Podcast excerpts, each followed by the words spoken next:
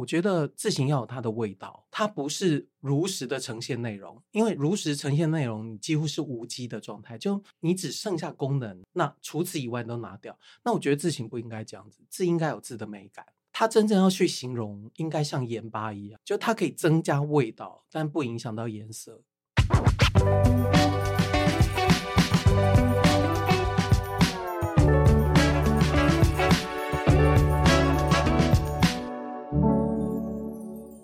在设计里看生活，在生活里找设计。Hello，各位设计关键字的听众们，大家好，我是今天的主持人思安。那今天呢，非常开心邀请到 JustFont 的共同创办人 Michael。Hello，大家好，我是 Michael。还有甘仔蜜的字体设计师彩柔仙仙。Hi，我是彩柔。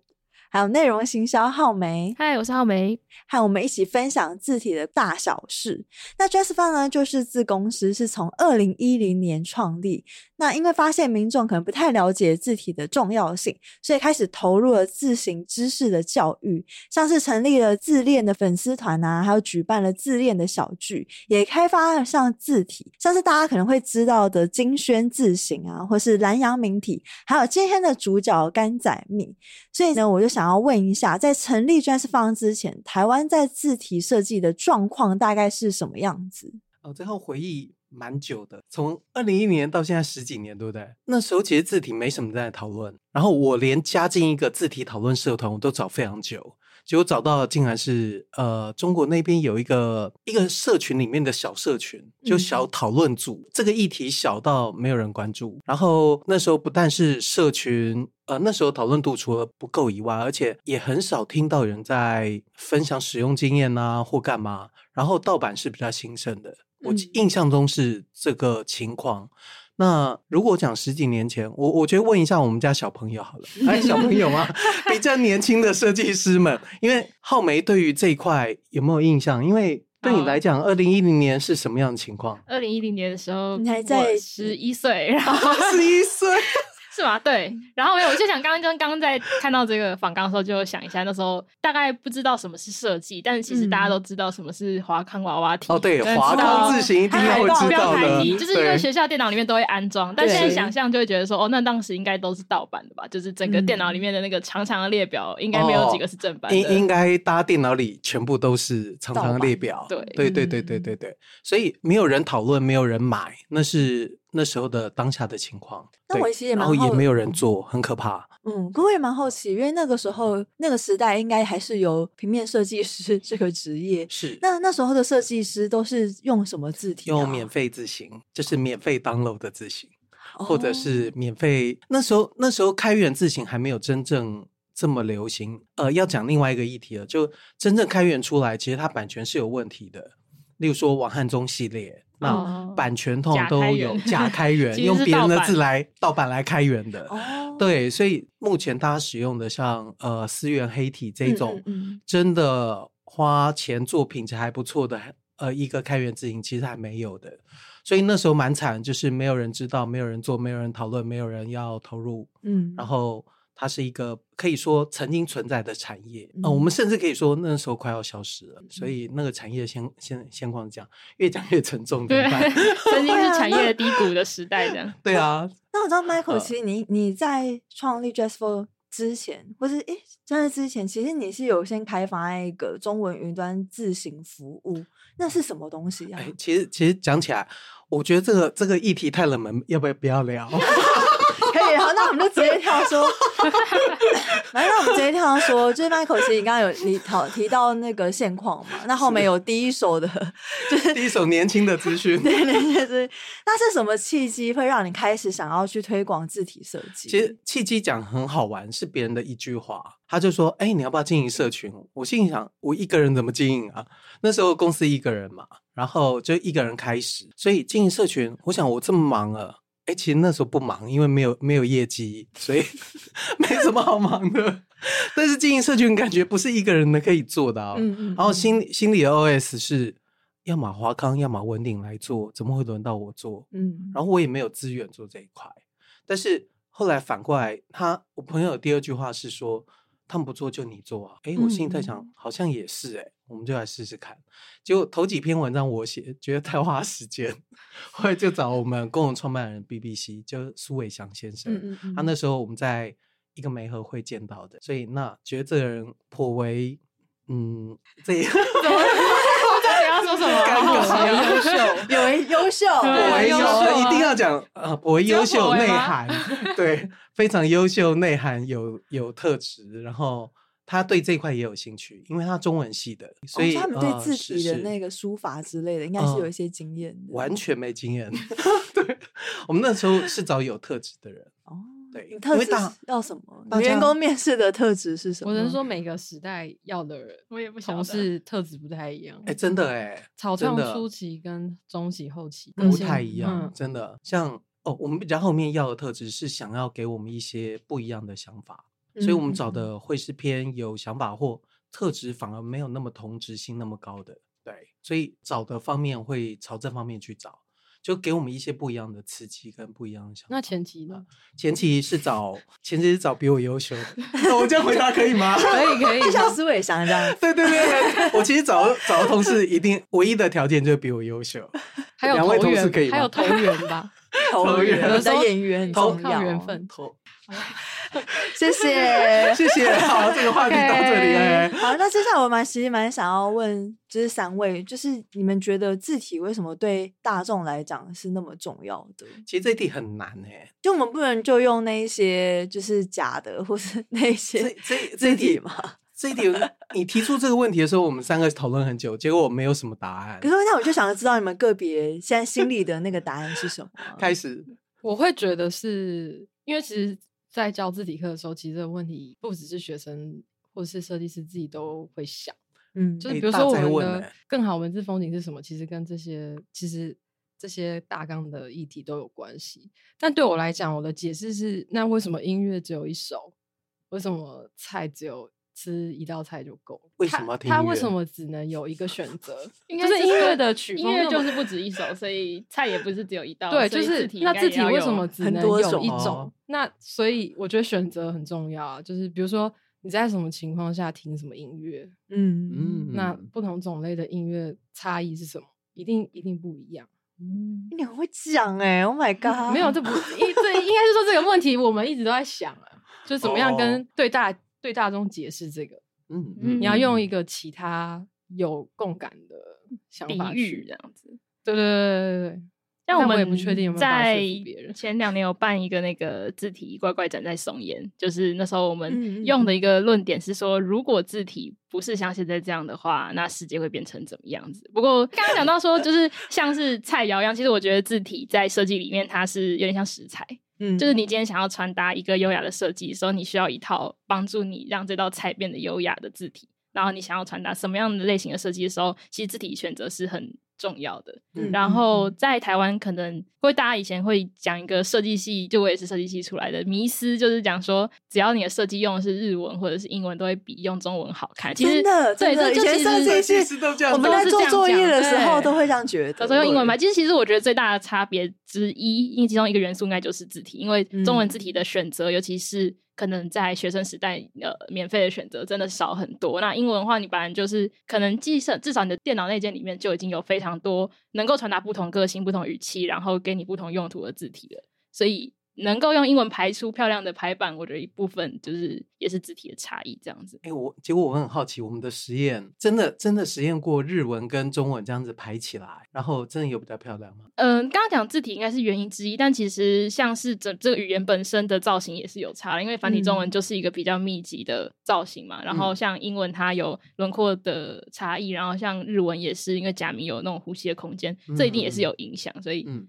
不会说字体是唯一的差异，但我相信是蛮大的一个关键。有我看到你们其实有一篇文章就在讲这件事情，然后我去看，他好像说其实日文它不是有片假名，然后有汉字，它其实在不同的字的那种转换之间，它其实它的那个文字的节奏感嗯是很强，可是像中文的节奏感其实就是没有那么强，所以我们才会觉得说，哎，好像日文排版比较活泼，或者它比较优雅。是，其实它跟真的是跟那个语言它的文。字的那个造型是有很大的关系的。嗯，的确，其实另外一个论点，我觉得文字比较容易被疏忽，但它影响力其实蛮大的。换换句话讲，就是说，例如说空气污染对于人的身体那个影响是默默的。嗯，然后其实文字有点类似，它其实影响到，而且是越基本的用字，影响到大众的阅读美感，其实越影响越大的。就你没有不知不觉当中你就被影响，所以我们我们反而很注重那种基本字型，就是明体黑体那种很常见的。它会出现在你手机里，它会出现在你生活当中。然后它如果是不够好的，其实影响是全部的人。对，那但除了设计师本身以外，所以越讲越严肃。我觉得就 讲到那个吧，就之 前呃，就是日本的一个自己设计师鸟海修老师讲的，他说最、嗯、就是他觉得字体要，应该说一个基本字体要如水、如空气、如白米，就是它的意义是用来传达文章的本质或是文字的本质。当然，这是呃基本字体的状态。那可能有很多的字体，它是用来传达个性啊，或者是传达一种概念、一种氛围，那就是不同的不同的设计。其实这个这个见解到初期我们刚入行的时候，就是如果讲设计师的教条规则上面都有讲到这一点，就是设计字形必须如空气般，然后就让人家感受不到它的存在，就有点像汤匙，你用过不应该记得汤匙的形状。嗯，对，这好像类似教条。但老实讲，到后来我。并不是那么认同。为什么不认同？是就是呃，不认同原因是因为我觉得字形要有它的味道，它不是如实的呈现内容。因为如实呈现内容，你几乎是无机的状态，就没有你只剩下功能。那除此以外都拿掉。那我觉得字形不应该这样子，字应该有字的美感。它真正要去形容，应该像盐巴一样，就它可以增加味道，但不影响到颜色。对，所以我们在后期创作，包含蓝阳明体，我们其实。要的不是字本身的功能，那要的还有包含说怎么怎么让这个字呈现出文章，例如说诗词应该有的氛围，所以应该往这方面去走，所以有点推翻掉，也也不能说推翻，应该说对于这个字体的认知，彼此的见解是不一样的，对，所以我们到后期对于字这个的认识，更倾向于我刚刚讲的那个部分。其实我以前在学生时期，在还在读设计系的时候，有去参加 Just For 的字体小剧，然后其实后来就是也是有在加入像你们的自恋的粉丝团啊，然后也会像刚刚讲，有在看你们部落格的一些文章。那其实我就蛮好奇，就是你们在这些平台的推广上，他们各自有什么样子的角色？这个一定要请浩美讲。嗯、好，我们刚刚有稍微再回顾一下，因为其实像自恋粉丝团，它开创的时候很早，应该很久以前，对不对？但是跟因为我们现在的自恋跟我们 JustFont 的 IG 其实内容是比较接近的，它都是比较倾向去接触大众，然后比较科普性的内容，然后也会像我们刚刚讲的，因为大家对于字体本身这个东西的基础理解比较呃，不是所有人都知道这件事，所以我们会有很多的比喻的方式啊，写拟的方式，例如说比喻成一道菜啊，比喻成音乐，比喻成食物，或者是各种的方式，让大家知道说字体它有哪些特色。然后也会去做一些比较设计基础的内容，像是什么是明体，什么是黑体。其实，计算对于设计师来说，好像算是一个基本知识，但其实很多人他一样可以从这样的就是小小的贴文里面学到一些知识，这样子。嗯、然后借此，其实，在脸书很盛行的时代，我记得那是一个风靡，算是一个自嗨啊，或者是自恋，算是。很常被脸书推播的内容，因为我那时也是大概那时候开始知道 JustFont 这个公司，哦、对，okay、也是受到这个社群的影响。是，那相对来说，自恋小聚的话，就是更加的。紧密，然后是线下的聚会，就是听 Michael 他们讲说，就是一开始讨论的人很少，所以你可能根本不知道全台湾有谁对这个议题有兴趣，所以他们有这个一开始这个小聚，就是去把有兴趣、有专业的人聚集在一起，像可能像巴特那时候就那时候认识的。有一句话叫“李师求诸医”，就是李哦。对不起，对，请你解释一下，就是礼这件事情，如果他说如果遗失了礼，他呢就从大众里面去寻找这些礼仪的一些规则。我我这为什么提提这句话？跟抛砖引玉是类似的吗？不太一样。他这句话我我要讲，我必须要讲。其实自恋小聚是我学习自行知识很重要的管道。其实我很多自行知识跟 But 学，跟像读书会的感觉。对，就是其实。呃，张老板也来分享过，然后、呃、日新注字行的对日新注字行的张老板，嗯、然后也来分享过，然后我们会请各行各业的专家对字方面各行各业就各个专长的人。然后我们最近也有请那个建中老师来分享台语，然后来分享，然后其实也包含有请那个大陆的讲师来。你知道我在里面学超多的，所以我我觉得你说字型专家其实是各个专家累积起来，然后教我们不同的东西。我们觉得是很有趣的，嗯，就是在那个场合当中，你会遇到自行各个面向的人。曾经也还很有趣的是，请到外国人来教我们中文。你很难想象，外国人对于汉字的缘由的了解是比我本身还强。所以你会遇到很多各型各样的人在那个场合里。那自恋小剧里面会参与的读者或听众，他们大概是什么样子类型的人，还是都有？哎，其实就是我们这些设计系学生是 蛮多的，然后我比较的对，然后蛮看主题，然后我其实觉得很好玩的是那个人跟人之间的那个实际聚会的互动，我觉得那是很有趣的。因为我们像最近也在讨论说，自恋小聚已经快要来到一百场，就是我们每次都有一个标号，然后最近应该是九十几场，然后每一次的活动都不太一样，然后受众也不太一样，像上次。呃，有有一次是分享说怎么做自己的手写字，然后我们就有邀请那个成语落雁体的作者，大家可能有听过这个，就是高中生做自己的字形这个故事。有，然后他有分享这样，然后那时候就有蛮多的不认识 Just Font 的人来，像这样子，就是其实也是一个蛮有趣的，就是跟字相关的议题其实非常的广，然后每一个不同议题都有可能带来不同的人，然后也让我们有不同的学习。那对啊，其实自恋小剧，我觉得一直都是。我们是主办方，但是其实我们也是学习最多的人。真真的，因为请到不同的对象，自恋小聚我觉得应该超过一百场，因为前面漏算十二场。哦，真的。因为自恋小聚变自恋小聚 Pro，有标号的有快一百场了而已。之前其实到十二场被归零了，所以应该为什么我不知道？不知道，就是变成自恋小聚 Pro，然后就因为换地方了，因为本来在一个咖啡厅办，哦，然后后来搬到日新筑字行，就换了换了名称。嗯。然后换名称以后，就从一开始。你说像 iPhone 要加个 Pro，对，加个 Pro 就不一样的序 号。对啊，所以有没有今天有没有得到一个 别人不会报道的很不重要的资讯？重要的字型内幕，很不重要的小资讯。原来是这样，原来是这样，原来是超过百场。的知识增加了，谢谢各位。那其实刚刚有提到，其实你们就是从二零一零年开始创立，其实就是推广字体字形到现在，其实已经十三年了。对。对，然后就是在这个过程里面，你们觉得推广自省最困难的是什么？最困难的点就是第一个是，我觉得等等一下一定要问我们那个社社群大总管。那之前我先讲，只是越来越奇怪，本来是从主任 变社群大总管。好，呃，我先讲一个，我觉得最难的一点是，第一个自己要先懂。嗯，对，这个是蛮难的，因为你要分享知识，你一定要先有，然后先要，要具备这个知识。然后第二个就好没开始讲，我想先就是稍微回回去一下上面的那个刚刚讲到部落格的部分，因为就是像刚刚讲自恋跟自恋是粉丝团，就是讲一些比较科普性的内容，然后自恋小聚是比较呃稍微在 nerd 一点的人的聚会，然后在线上部落格的话，其实我们就是比较多是专业知识的内容会在那边用文章的方式发表，因为这样就是比较好阅读，然后又可以做比较深度的分享，然后。嗯对啊，刚刚有跟我们的就是行销总监有稍微聊一下，说最困难你觉得是什么？他就说没有人要看，但其实其实这真的是最大的问题，因为像可能现在也比较所谓的知识型平台比较兴起吧，大家都会知道说。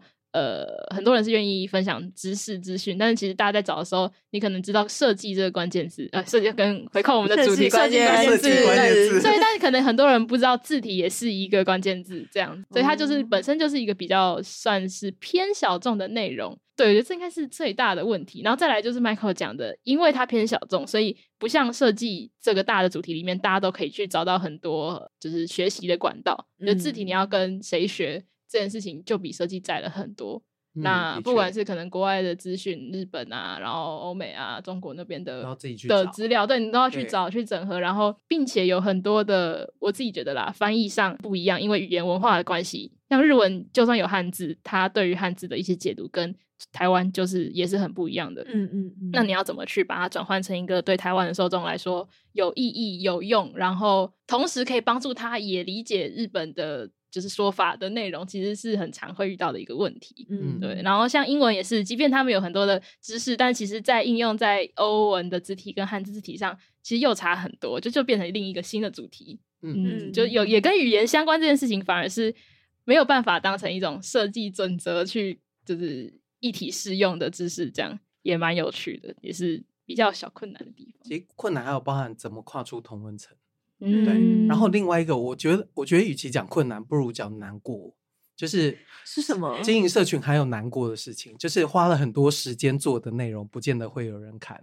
哦，这个是应该是所有在做社群的人都有的感觉吧？就是不是、啊、不是你觉得最好的内容是最多人想 看？是真的，因为举例来讲，我们花非常多时间，甚至好几年准备的内容，我们口袋书花了一两年，但实际上它算一个工具书的用途。其实老实讲，如果把这个分享在社群，就是在乎人并不多。嗯但我花了很多力气去去整理，然后讨，然后还吵架，整理讨论吵架。哦，真的、哦，真的，我是不晓得了。是啊，你怎么看？就为了一个名词啊，然后变来变去啊，哦、然后一个名词可以讨论两三个钟头。所以从我们那个口袋书，嗯、口袋书我解释一下，是针对自行设计、字体设计的名词做解释。嗯嗯，什么叫做呃画？什么叫中宫？然后把这个名词定义起来，再跟大家解释这件东西。那、嗯、我们光名词定义吵了非常非常多，就是见解不同。什么叫标准字？嗯、什么叫标题字？这样的名词定义。然后讨论完以后，我们自从吵完了以后，对于那个编字典、词典的人都无比的尊敬，就觉得哇，太厉害了！你编字典、词典，这可能就回应到刚刚题目讲说，这个推广字体知识教育这个路上的困难之一，就是。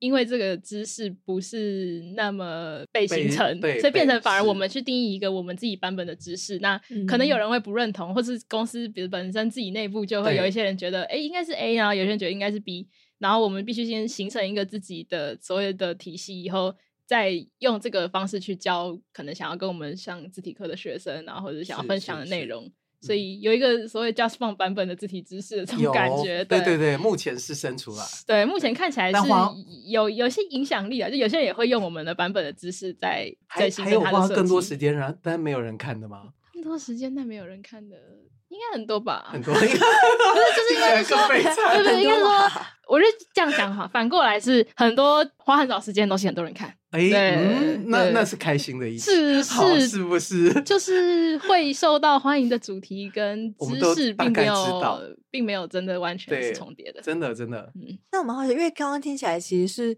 为其实反正设计就是只有一个族群的人会关注，那设这群设计里面的人又会特别关注。字形、字体、字形的又是另外一个很小，现在就是小众中的小众。对，所以你只要关注字形，绝对绝对是少数中少数的精英。那蛮好奇，以字体设计师的角度来看的话，最困难是什么？我们的先生，嗯，怎么样说服大家买吧？那你们推广这十三年来，就刚才我们聊了很多那种辛酸血泪史。那你们就会经过那么多年的耕耘，你们有没有发现说，哎、欸，其实大众大众对于字体的看法或是认识有什么样子的改变或转变吗？哎、欸，其实呃，如果跟二零一零年比起来，差了蛮多的。会讨论、会关注的字，的确有一群人。那我觉得差异是蛮大的。我的观察是，书店里面设计文字造型的书变多哦，标准字设计或者是什么？嗯嗯，在这样讲很很那个，但我觉得好像就是从我自己从开始念设计，再从大学开始到现在，有蛮明显的感觉得到字体有进入大家讨论的范围。那即便是。不知道适合设计的一些细节的人，也都会讲说哦，不喜欢标楷体，不喜欢新细明体。其实我觉得这就是一个蛮明显说，哦、大家知道说有一些字体可能在我们的视野里面是比较看不喜欢的，那那个就那就是代表说有喜更喜欢的东西嘛。那怎么样是更好的？也会很多人就会知道一些基本概念，就例如说排版的时候，可能你想要让它好读清楚，你可以选用黑体，类似这样的基本概念，其实更普及了，不一定是在设计圈才知道，这样也其实蛮不错的。然后在设计这边也会觉得，像现在还蛮多人喜欢在 IG 上创作跟跟字体相关的作品啊，嗯、或者是呃，会特别把字体当成一个视觉的 feature，跟它的就是这是这一个设计的主打，就是这他做了一套为了这个设计做的字型，类似这样子，都会是蛮受讨论的一个重点。嗯、就觉得这也是就是大家对字体的重视。然后我想到有一阵子壁纸还蛮常用字体设计、啊，对对对，大学毕业制作做字体，毕制用做字体，呃，大概前三四年。现在也是有，像今年有一组来问我们、啊，哦、是是是，但现在也有，都是有对，持续在。然后有一阵子还会得奖，对啊，就是对，刚开始的时候、嗯、可能算是一个 特殊的题目，然后评审就会特别喜欢。后来评审觉得有点太多了，对可能现在竞争 更激烈了，对，竞争更激烈了。对，我觉得还有就是大家愿意花钱买，嗯，哦，使用者这方面其实差蛮多的，对，大家意识到，因为可能之前不会知道说这个需要买。嗯嗯，那这比较偏向是版权概念的提升吧，就是像可能以前大家也会很喜欢看盗版影片啊，嗯、然后能跟盗版字型都会觉得说没什么关系，但是因为有一群人很努力的在宣导，或者是用一个很方便的商业模式，让大家呃订影片很简单，买字体很简单，然后就会大家觉得说支持正版其实是很重要的事情。嗯，而且我觉得我们的客群其实是一条龙，就是我们我们经营了一群是从学生时代。养出来，对，那可能他们都会说，他们那个时候没办法，没有钱买字，但他们出社会的时候就会说啊，我现在有钱，我要存钱买 JOSFOUND 的字，就是我觉得它是一个一条龙的状态，感人。对，突然好感动。对啊，很多不过很多人留言是这样子，就是或者说他可能曾经就是看你们的书长大，像我也是看自行散步长大的之类的，然后知道字体很重要。我也是、欸，整个学习历程上有因为 JOSFOUND 的一些内容知道字体这样。突然觉得存在还是有价值的，有啦有有啦，你干嘛又要开始贬低自己？我讲的很棒很棒，其实我觉得蛮感动，因为我自己其实也是从大学念设计，然后那时候就是一直被老师说，就觉得哎，画面哪边怪怪的，然后开始去找资源，才可以看到你们的网站，然后后来就、哦、对，然后后来就发现，哎，其实字型真的很重要。嗯、可是我觉得后来蛮有趣，是经过这几年，就你们不断的推广，然后前阵子我就有回以前的学校当那个评图的评审，哦、然后就发现，天啊，现在的学弟妹竟然字体都挑的很好、欸，哎，有进步的感觉。然后我真的有吓到，哦、因为以前我们的评图就是。很可怕，就大家都是以为用个黑体好像就可以当，可是跟那画面不合什么，就我们不会再去找更多更适合可我们主题或这个画面的字体。可现在没有学弟妹，他们对字体这件事情的敏感度是超乎我想象的。哇，好棒哦！对啊，所以我觉得其实就是你们在耕耘上面，其实真的是有很大的在改变。我不知道其他面上怎么样，可是设计系的学生，其实我自己是还蛮有感的。突然觉得有价值。对，那其实也蛮有趣，是因为其实其实刚刚提到就是推广自行知识之外，其实像二零一五年你们在募资平台也有发表，就是精选体，嗯，对，然后那时候还成功募得了两千六百万的 新台币，然后一瞬间爆红，其实也让大家可以知道说，哦，有字体设计这件事情。那你们后续像后面也研发了像是林霞设计的南洋明体嘛，嗯、和今年就是由彩柔新鲜设计的甘仔蜜。那其实都获得了很热烈的回响跟支持，所以我就其实蛮想要了解，就是字体设计的过程。所以想要先问一下先贤，就是在字体设计的初期啊，甘仔蜜你是怎么去进行发想跟它的笔画设计？嗯，甘仔蜜一开始的话，其实最早是教字体课的一个素材哦。我们其实有定期在开课，然后让想要深入学习的字体设计的同学可以报名。你知道，仙是老师，仙仙女是老师，然后为了准备教材，可以花非常多的时间，然后然后就被抱怨。哈哈哈哈很咖别的故事。对，然后所以就是从路上的看板来的，嗯，对。但是现在的状态跟最早的初稿其实。差异蛮多，那因为这可以讲，就是我们公司其实，在提案的时候有很多要规则得分项嘛，准则准则，我们希望推出怎么样的字体类？对对对，那公司未来的想要带怎么样的风向，其实也是我们想很多的地方。其实我觉得我们规则定很好，哎，自己讲，反正就是我觉得。就是从我们公司的宪法吧，JOSFOUND 的宪法来的。宪法是更好的文字风景。对，宪法对。然后，但我们好奇，因为刚刚其实你有提到说观察路上的看板，然后其实那时候我在看甘仔蜜的文章的时候，其实有提到说，是把以前旧时的看板上面那些美日师傅手工画的那种美术字，然后把它转译成这个字体。那最初是怎么去观察，跟怎么去转译？成为一个笔画跟字体，嗯，应该是说，我觉得招牌跟美术字又不太一样。嗯，怎么说？因为有些，因为像我一开始参考的那个，其实它是亚克力的，它不是师傅的手绘的。它是那个吧，卡点西的那种，对，割的，对。哦，一开始的时候是这样，然后后来才去思考美术字到底是什么吧。那你觉得美术字是什么？嗯，其实应该说，我觉得很奇怪的点，是因为其实我没有经历过美术字时代。我完全，嗯、我出生到现在，我都是用，就是我的视野全都是已经是内建的自信。那你怎么诠释？因为它离你蛮远的。对啊，对，那个时代离你其实是你会陌生吗？应该还是有一些痕迹存在哪里，但你没有真的碰触过。我觉得就是来自于公司宪法，公司宪法，公司的宪法是文字风景，是吗？人文你这么？我觉得更好文字风景。每个人更好都不一样。那你当初你的更好跟他的更好跟谁的更好，真的都不一样啊。那你当初在定义这个线吧，就这个 更好的风景的这一件事情的时候，你是为什么会想要出这个 slogan 或这样子的定义啊？哎、欸，其实其实我们有稍微变化了一点 slogan，但意思其实是一样的。但是我觉得我们后来才意识到，定这个 slogan 我们其实没有想太到太多。我们只是觉得我们要做一个好的东西，比现在更好的东西出来，所以其实那时候的想法很单纯，我只是想做一个好的字型给大家。但后来发现不对啊，你的更好，跟我的更好，跟他的更好，都。我们有十五呃十四十四个人更好，都会长得不一样，所以我们我们要厘清什么那个更好到底是什么。嗯嗯嗯，就什么才是大家认知的更好？所以对于这件事情，我们才密集的 讨论，而且讨论超久的。就是说，我们我们的认知应该朝哪个方向走？嗯、所以我们把它收束，而不是想要收束的范围是一一个方向性的，不是跟你讲什么才是对的。嗯嗯，应该是说我们大家朝哪个方向做会是比较好的。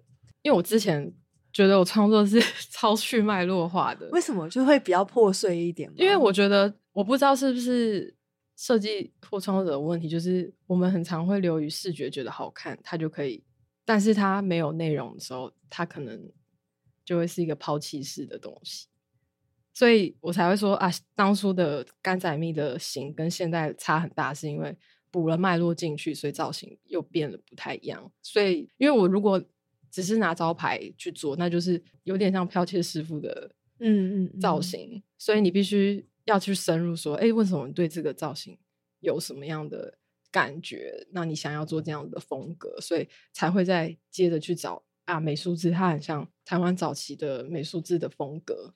那美术字又是什么？就比如说那时候的定义是师傅手绘的，嗯，就全部都是手工的那个状态的造型。然后还有就是一开始出席的时候，在发想的时候，其实。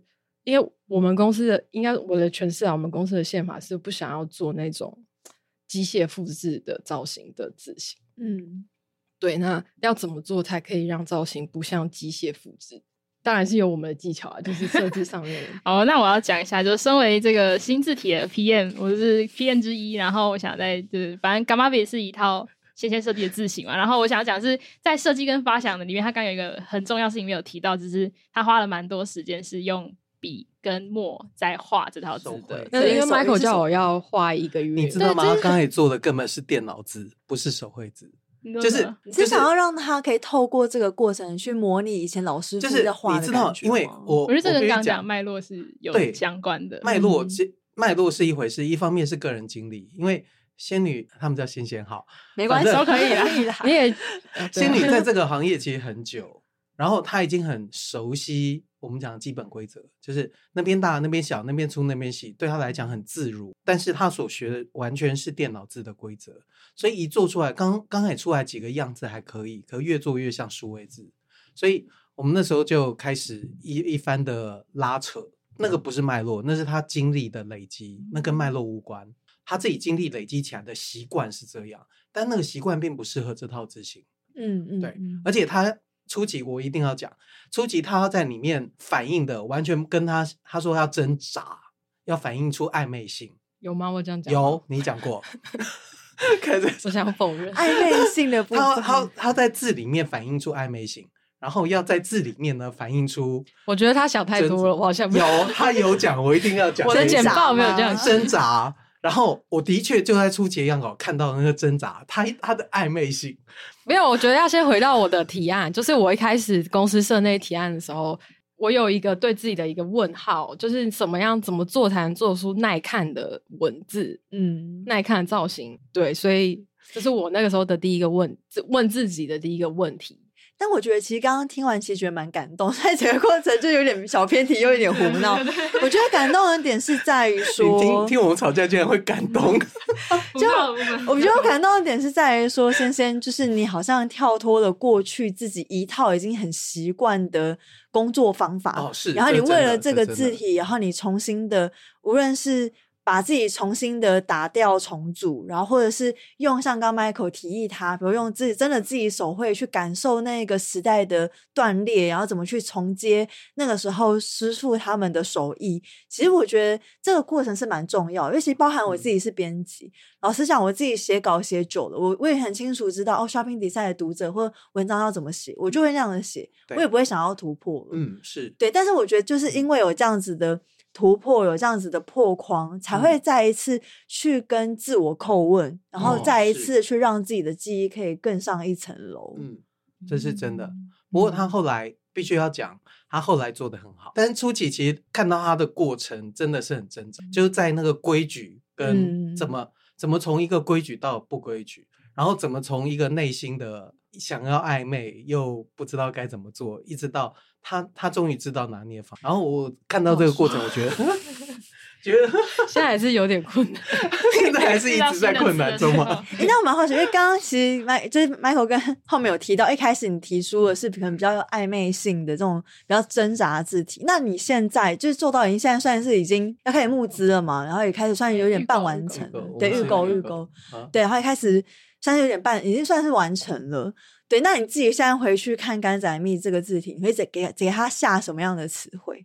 其实还没有做完啊，这可以讲。连字体要做蛮久，还没做完，反正至少至少是一个面试了、问世了的，对，至少问世了一个笔画的设计投出来了，但水滴还在肚子啊，还投出来了。那你对这个头，你的你的你会怎么形容？还是要是暧昧跟挣扎吗？还是你会有不同诠释的方法？我觉得目前还是挺挣扎的，因为你知道汉字有超多种状态的，嗯、然后每一个造型都是一个特别的状态，所以笔形会人设的问题，他永远在挣扎。我知道，因为他在上课的时候也永远 都在挣扎，所以他他除了一套字的挣扎，每个字也在挣扎。嗯、所以你在使用这个字的时候，有没有感受到那种爱恨交错的挣扎？但我觉得刚刚刚那个彩柔其实有讲到一个点，就是其实观众朋友如果不知道的话，其实中文汉字全部的字有三万六千字，一万一万三千。如果真的要讲全部的话，可能全部哦，全部全部可能超过十万这样子。对，然后常用字是六七千，就基本你做字体，你就要至少要做到六七千个字，然后每一个字都是全部重新。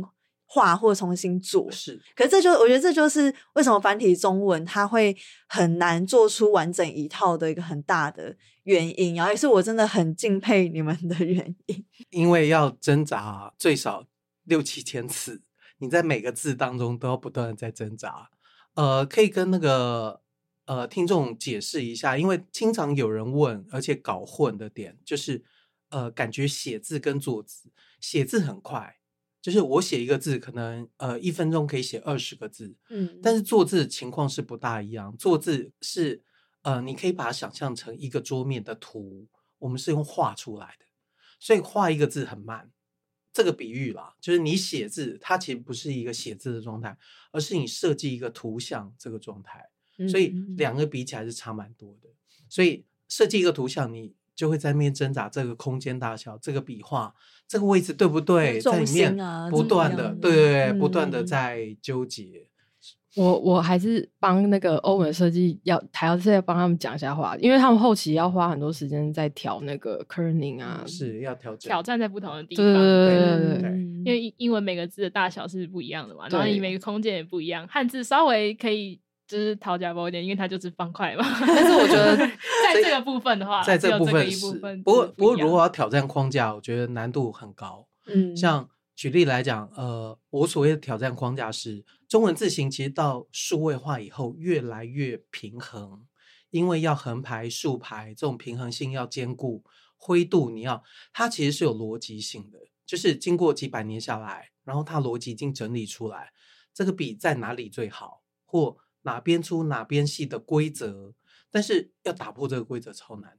嗯嗯，对。那我们其中的蓝洋跟嘎拉比都在打破这个规则，嗯，所以这边必须要讲说，对彩柔说声谢谢你，然后谢谢彩柔，赞叹彩柔，谢谢有点有点有点对不起，要要在这边跟你说对不起，中间对你比较残忍，我还没有 做完，叫你手绘。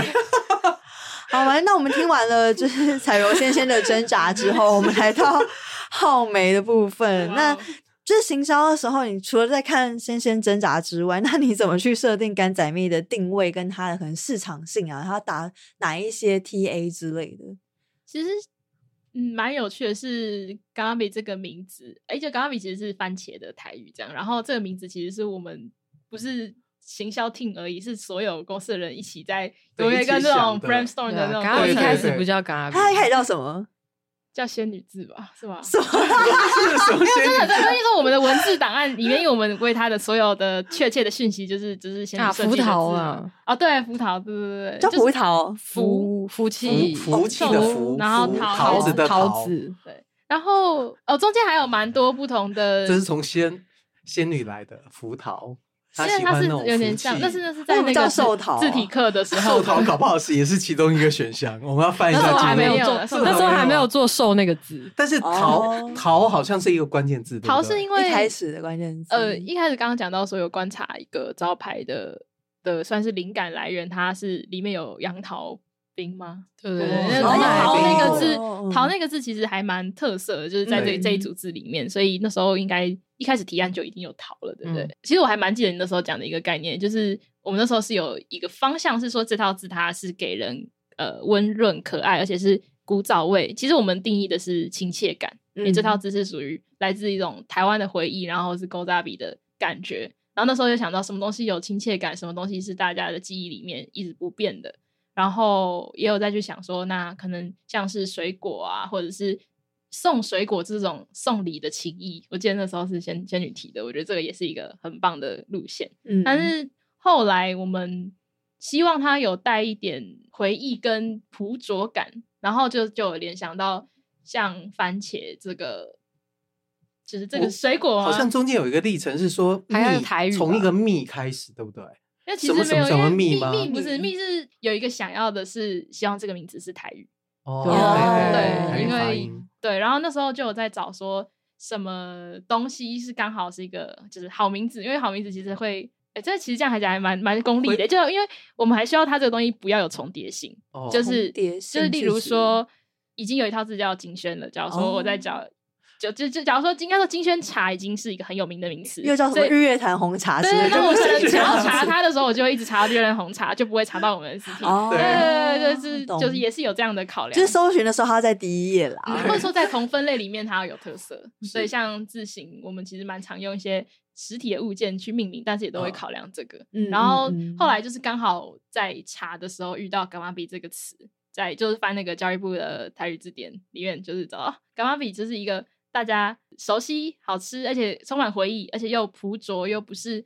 不是 fancy，但是大家都很喜欢。欸、然后这个名字一出来，仙女立刻说就是他，他很难做那么立刻的决定。决定那时候是有一个，不只有我是大家一起。没有没有，最主要是你，因为我们尊重创作者。对，我那时候开会看到大家都已经就是啊，焦头烂额。真的，因为名字很难取。然后老实讲，就这个好像也可以。或者我们没有觉得遇到够。哎，我觉得不是只有我的问题。有有有，没有没有，因为我一部分也是很相信行销的角度啊。没有，那时候你看到第一个，我在看大家的。脸色，我在看大家脸色。因为我们 他说你看到甘仔咪为什么会那么喜欢？因为他有仔吧？